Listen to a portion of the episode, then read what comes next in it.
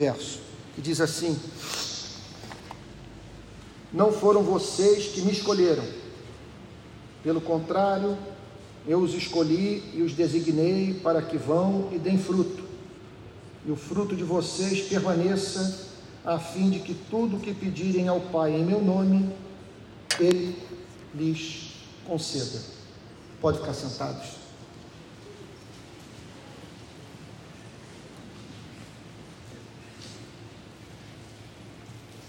Há um fato do mundo espiritual profundamente intrigante.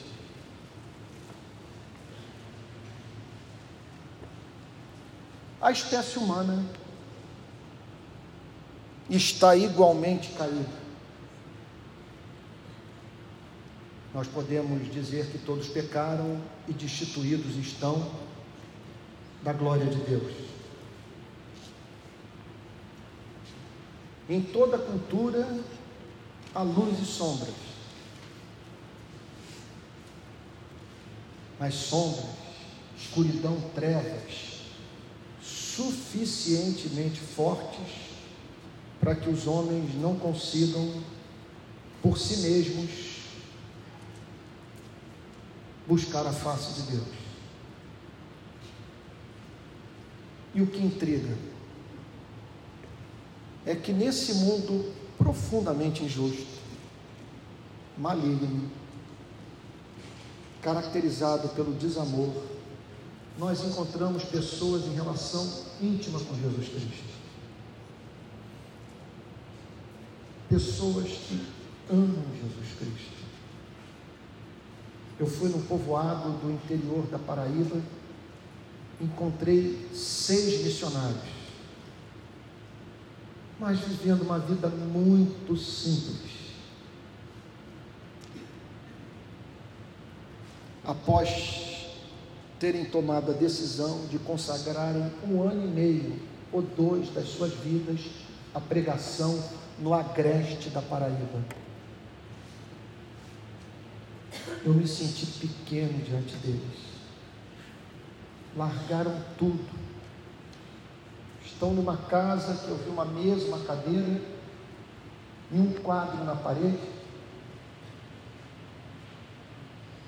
Num ambiente muito hostil à pregação do Evangelho, porque os missionários cristãos ainda sofrem muito no sertão, em razão da oposição exercida pela cultura sertaneja, parte dela profundamente religiosidade, religi, é, é, religiosa e de matriz católica romana, e ainda, portanto, há um conflito, e eles se dedicando aí à pregação do Evangelho. Como explicar isso? Como explicar esse amor por Jesus? Esse desejo de compartilhar Cristo, esse encontro pelo Salvador. Por que alguns da espécie humana se encontram em relação viva com Cristo. O Senhor Jesus dá uma resposta surpreendente nessa passagem. Não foram vocês que me escolheram, pelo contrário, eu os escolhi. Portanto, essa passagem declara que a relação de Cristo conosco é diferente da relação que nós mantemos uns com os outros você me é apresentado, eu sou apresentado a você, nós passamos por um período de mútuo conhecimento.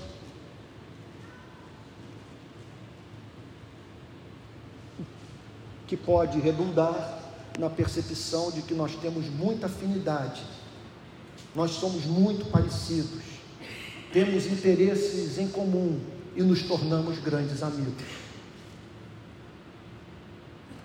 A relação nossa com Cristo se dá numa outra base. Ele decretou ser nosso amigo. Nós só o escolhemos porque ele nos escolheu primeiro. Essa é uma doutrina extensamente presente nas Sagradas Escrituras.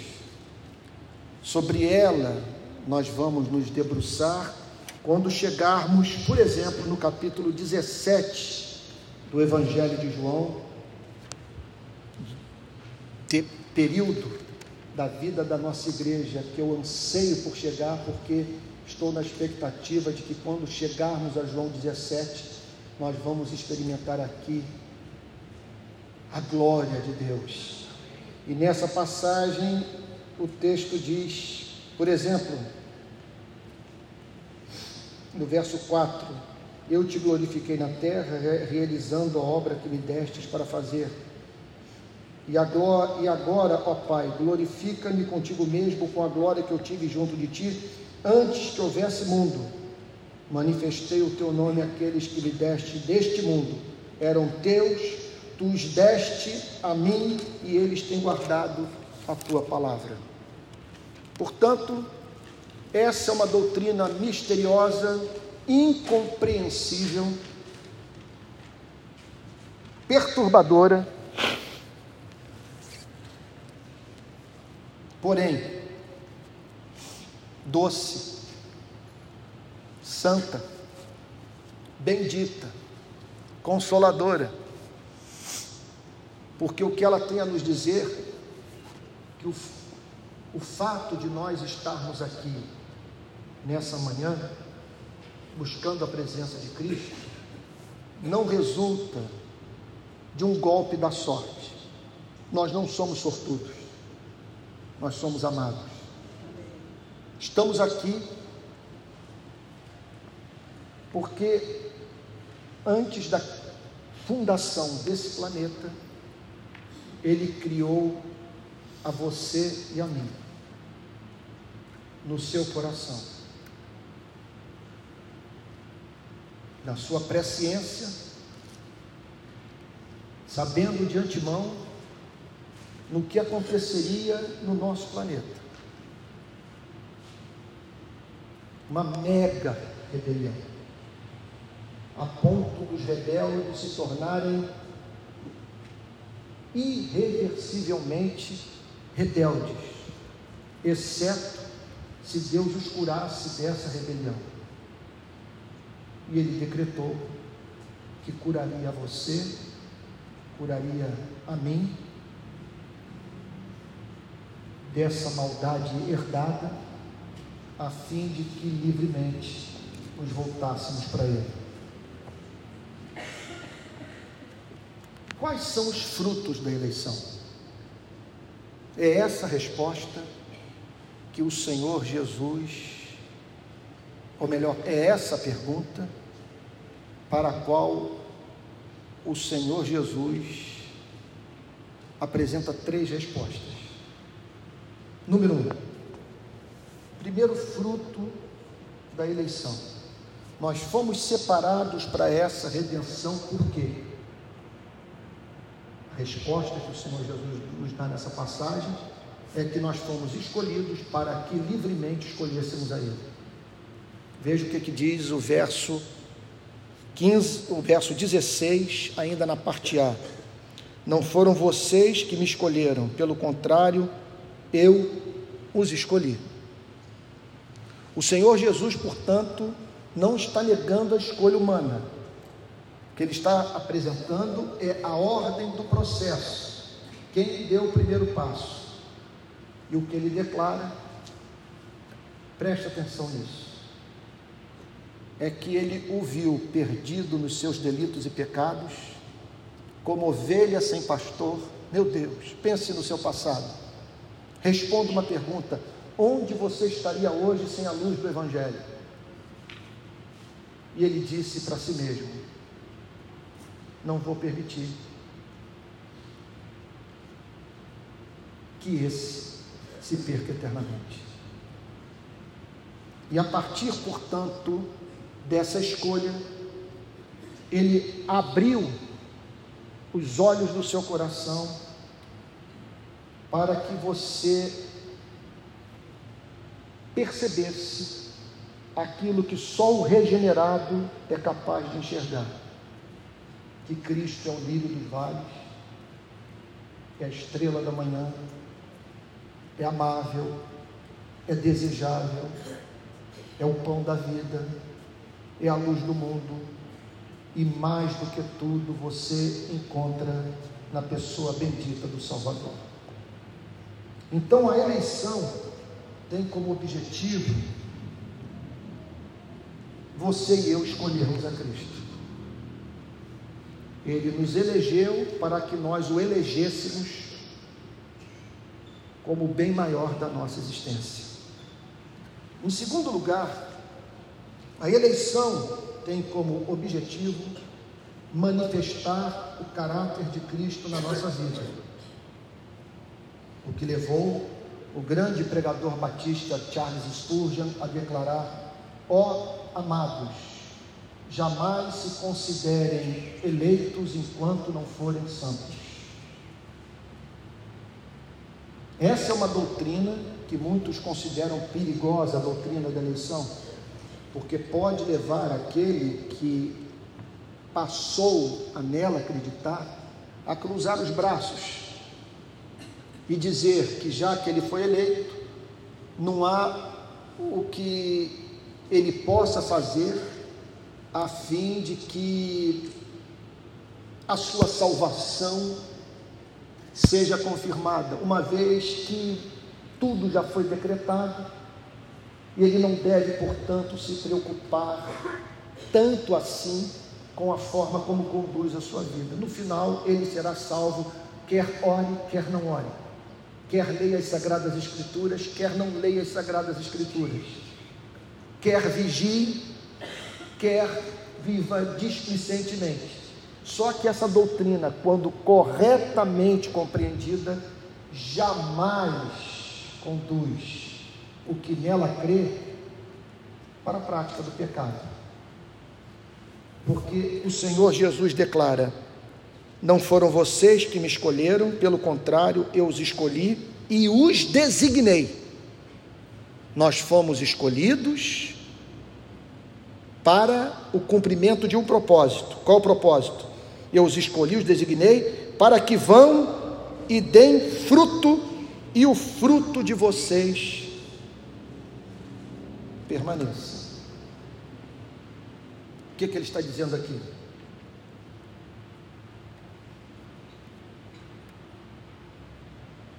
É uma frase que não é minha e eu repeti recentemente aqui numa das minhas pregações. Essa frase é de C.S. Lewis. Deus nos ama não porque nós sejamos belos. Pelo contrário, por nos amar, Ele nos torna belos. Portanto, o que essa passagem está dizendo, e permitam-me aqui mudar de metáfora, porque aqui está falando sobre fruto mas que remete a mente para aquela imagem do oleiro com a massa disforme na mão, formando o vaso. Porque quando ele declara, eu os escolhi, ele está dizendo que ele decretou investir seu tempo seu amor, sua vida em homens e mulheres disformes, a fim de que esses, pela graça, ação do Espírito e o concurso da palavra de Deus, sejam gradativamente tornados parecidos com Cristo. Ou voltando para essa parábola tirada aqui do mundo da agricultura Nossa vida era como do agreste do sertão. Cai a chuva e em dois dias o sertão é tomado por um verde exuberante. E aí você entra naquela floresta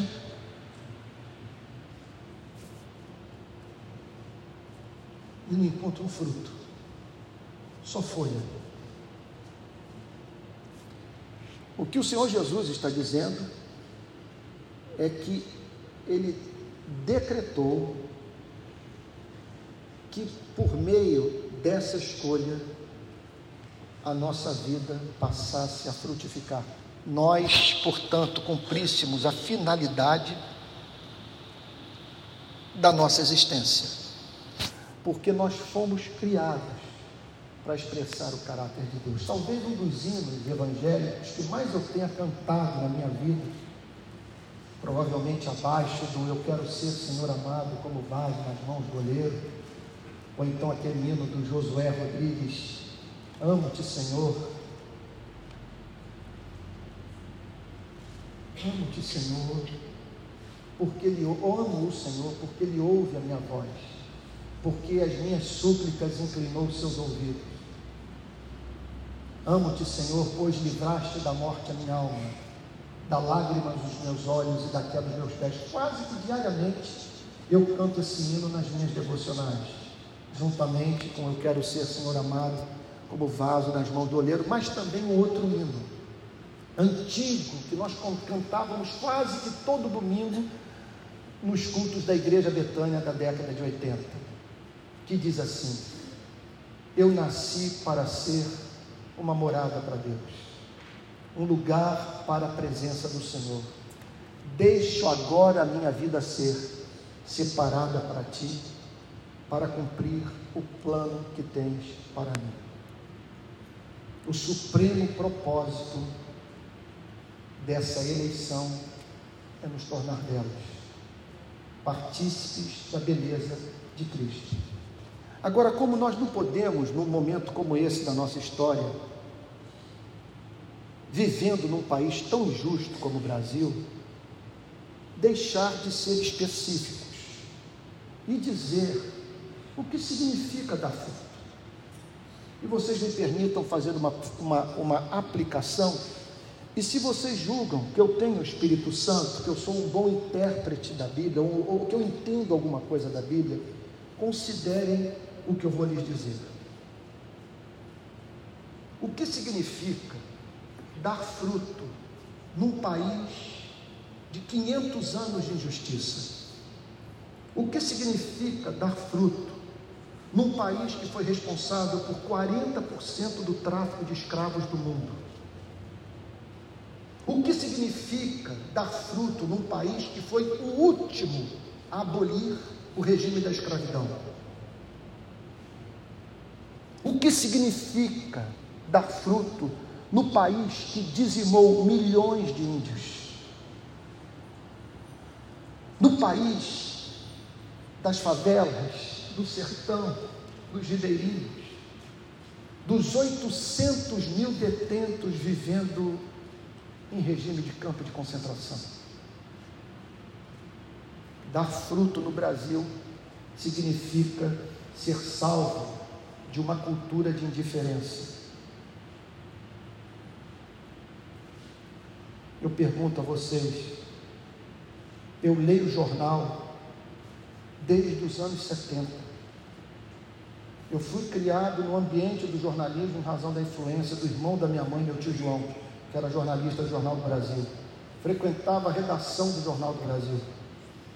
Eu sou assinante de jornal dezenas, 30, 40 anos talvez 35 anos assino jornal, assino revista. Aí chego no Nordeste, me deparo com uma senhora de 80 anos e pergunto para ela como foi sua vida no passado. E ela descreve a fome. Teve uma piauiense que me falou, uma moça de uns deve estar na casa dos seus 30 anos. Ela disse: Eu me lembro, na estrada para Caruaru, vi aquele mar de sertanejo pedindo comida na estrada. Durante a viagem inteira eu perguntei: por que eu nunca fiz nada? É o meu país, a minha pátria, eles falam a minha língua. A coisa foi documentada. eu não fiz nada. E eu tenho uma explicação que não me isenta de culpa. Se nós queremos dar fruto, nós precisamos entender que precisamos ser salvos do Brasil. E que é uma ilusão nós julgarmos que nós somos um povo dócil. Nós somos uma nação historicamente violenta, indiferente à dor do necessitado. Portanto, entenda uma coisa: dar fruto no Brasil significa ser misericordioso, significa entender a parábola do bom samaritano. O que nós temos na parábola do bom samaritano, que não há mínima dúvida que dar fruto é você reproduzir a vida do samaritano nós encontramos nela? Passa o sacerdote vindo de Jerusalém para Jericó. Em seguida passa o levita. Lá estava Jesus, ambos vêm o rapaz à beira da estrada, espancado. Notem, não havia como aquele rapaz por si mesmo se levantar e retornar para a história, para a estrada, perdão. Ele havia sido espancado, encontrava-se semi-morto. E Jesus diz: E passou o membro da igreja presbiteriana da Barra. Em seguida passou o pastor Antônio Carlos, seguido pelo conselho da igreja. Eles haviam saído do culto de domingo. Eles viram a cena e ignoraram. E aí, de repente, surge alguém de um grupo que a igreja presbiteriana da Barra odiava. Alguém que a igreja considerava impuro. Alguém que a igreja tinha como não regenerado. E esse alguém olha para a dor do que está em agonia, cuida das suas feridas, o põe no seu animal de carga, o leva a uma hospedaria, paga pela hospedagem e pede ao dono que cuidasse da vítima enquanto ela não estivesse em condição de por si mesma voltar à estrada. O que que o Senhor Jesus está dizendo ali? Não há salvação sem misericórdia. Eu estou há 13 anos, pelo menos, ensinando essa verdade para a nossa igreja. Cristianismo sem compaixão é, o, é, é, é a religião dos demônios. E esse amor compassivo, ele é simétrico. Eu peguei vários missionários lá, e disse para eles o seguinte: tomem cuidado com dar cesta básica no sertão e para os ribeirinhos. Isso pode servir mais à igreja do que ao pobre. E aí todos parados me ouvindo. O que pastores querem dizer? Tomem cuidado com essas cestas básicas. Com esse negócio de vocês virem para cá no Natal e distribuírem presentes.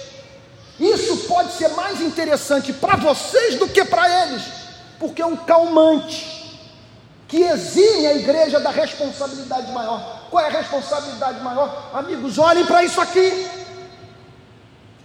Essa libertação é política. Eles precisam de políticas públicas. Os problemas são estruturais. Porque não tem empresa no Agreste. Porque não tem comércio? Porque não tem indústria?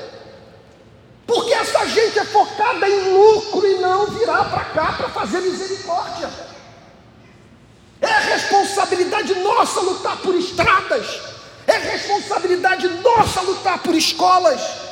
É responsabilidade nossa emancipar essas pessoas do estado de petição, de miséria que se encontra. É responsabilidade, responsabilidade nossa ser profeta nós temos que escolher entre ser bons escravocratas e lutar pela libertação dos escravos. É o que a parábola do samaritano ensina. O amor é completo. É a experiência que nós tivemos com membros dessa igreja na Polinter de Neves. Vocês estão lembrados da história? Uma das páginas mais lindas da história da igreja presbiteriana da Barra. O pai de um membro da nossa igreja parou na Polinter de Neves acusado de envolvimento com o crime do colarinho branco. O membro da igreja me procura e diz: Você pode visitar meu pai? Eu fui visitar o pai.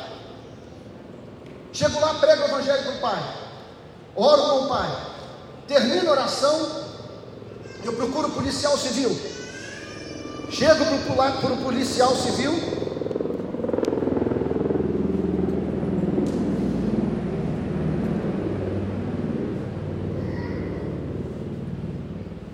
Chego para o policial civil e o senhor pode me permitir que eu conheça as carceragens por um milagre da vida? Ele diz: pode vir comigo. Abre a primeira porta de ferro, abre a segunda porta de ferro. Quando ele abre a terceira, eu estou agarrado às grades e dizendo: Eu vou lutar para acabar com isso. Eu tive um surto. Tive um surto. Cheguei no domingo seguinte aqui na igreja e disse: Olha, acabei de visitar uma prisão é inaceitável o que eu vi. Agora eu entendo por que, que os soldados americanos foram na casa dos alemães, em Dachau, por exemplo, aconteceu isso. Eles pegaram os alemães dentro de casa e falavam: agora vem ver o que vocês permitiram que acontecesse no seu país. Vocês vão enterrar os judeus. Vocês vão limpar esse campo de concentração. Porque vocês foram coniventes. Tem cenas disso. Aí vocês podem ver no, no, nas redes sociais. Então,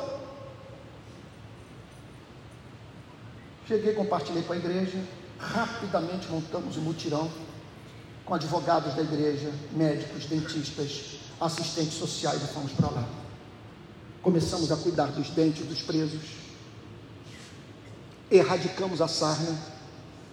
Estou vendo o Tico balançar a cabeça, que ele foi protagonista dessa história, junto com outros membros da igreja que foram lá para dentro, atrás das grades.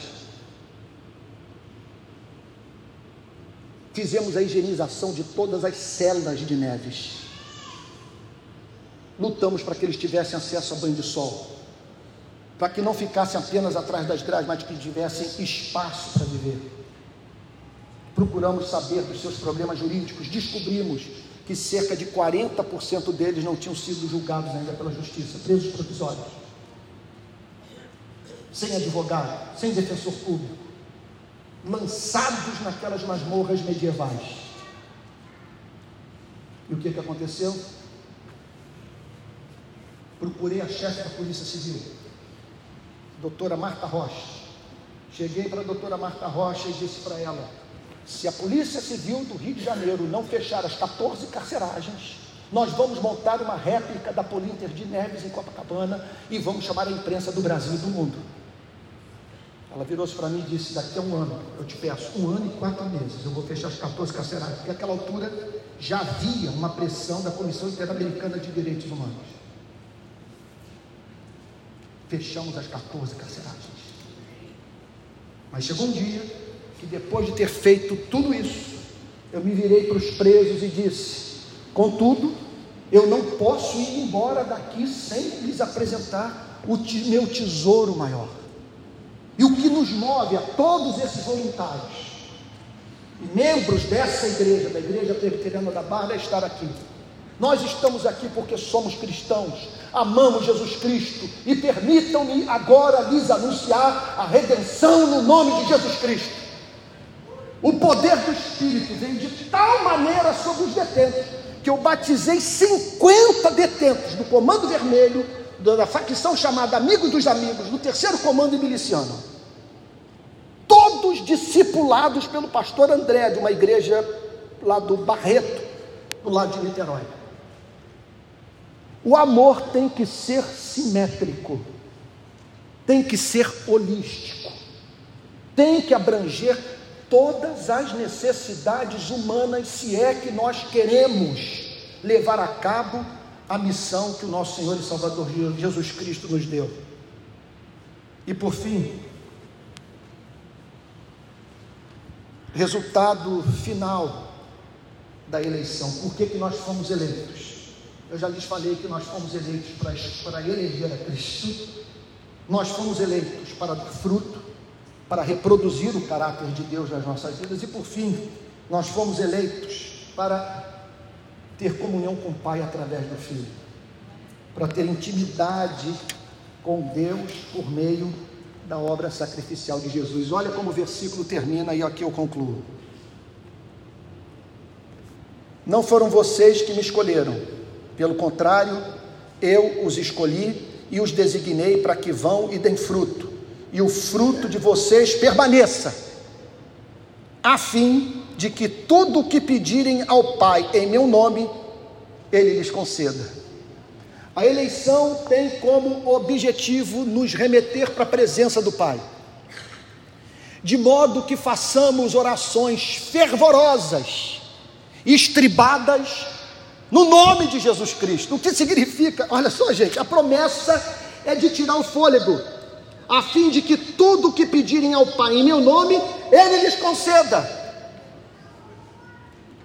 A fim, portanto, de que nos dirijamos ao Pai com a certeza que a nossa oração é ouvida pelo Pai, tal como o Pai ouve Jesus Cristo.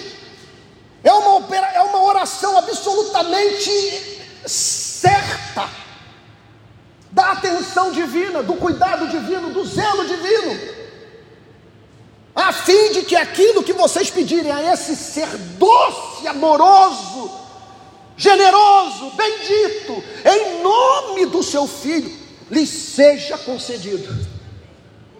Agora, vamos tentar entender o ponto. Quem é que está orando? Porque você deve estar pensando o seguinte: calma aí, eu tenho um histórico de oração que não foi ouvido. Veja, olha o contexto, para nós entendermos aquilo que podemos chamar de teologia da oração. Essa oração é feita por quem tem encanto por Cristo e em cuja vida o fruto do Espírito está se manifestando. É a oração do misericordioso, é a oração do justo, é a oração do compassivo. Vocês estão entendendo o ponto? Ou seja, essas pessoas serão encontradas orando justamente por aquilo que Cristo quer operar na história. A oração será um monólogo, Deus conversando consigo mesmo.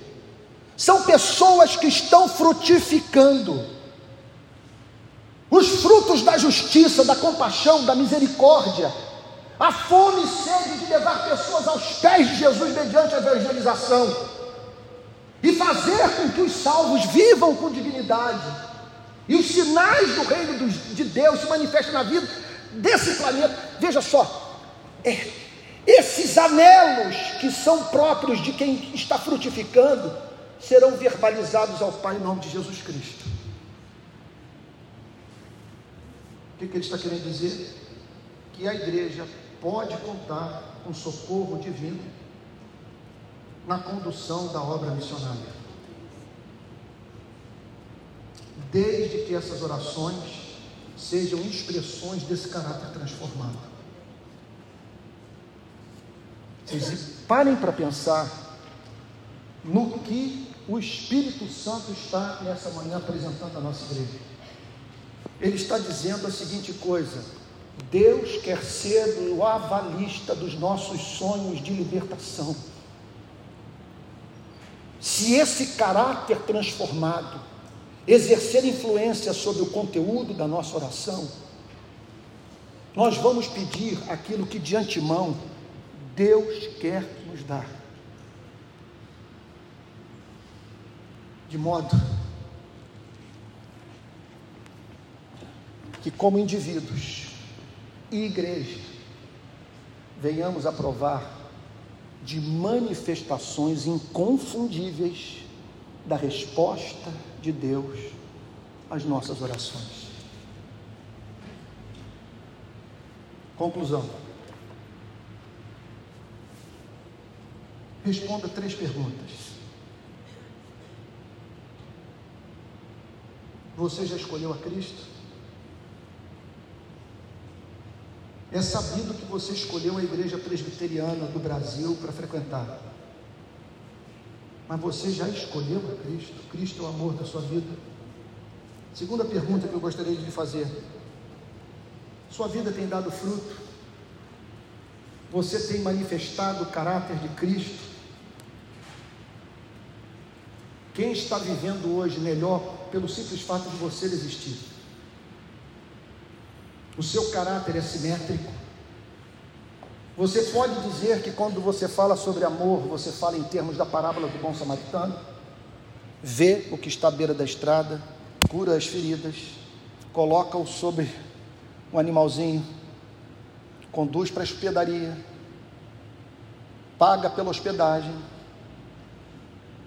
e garante que aquele que foi encontrado seja colocado de volta na estrada, a fim de se tornar autor da sua própria vida.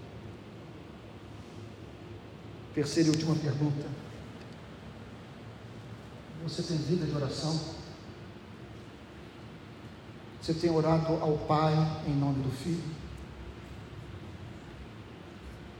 É lógico que a obra vai ser pesada para você se você tentar fazê-la com a força dos seus braços.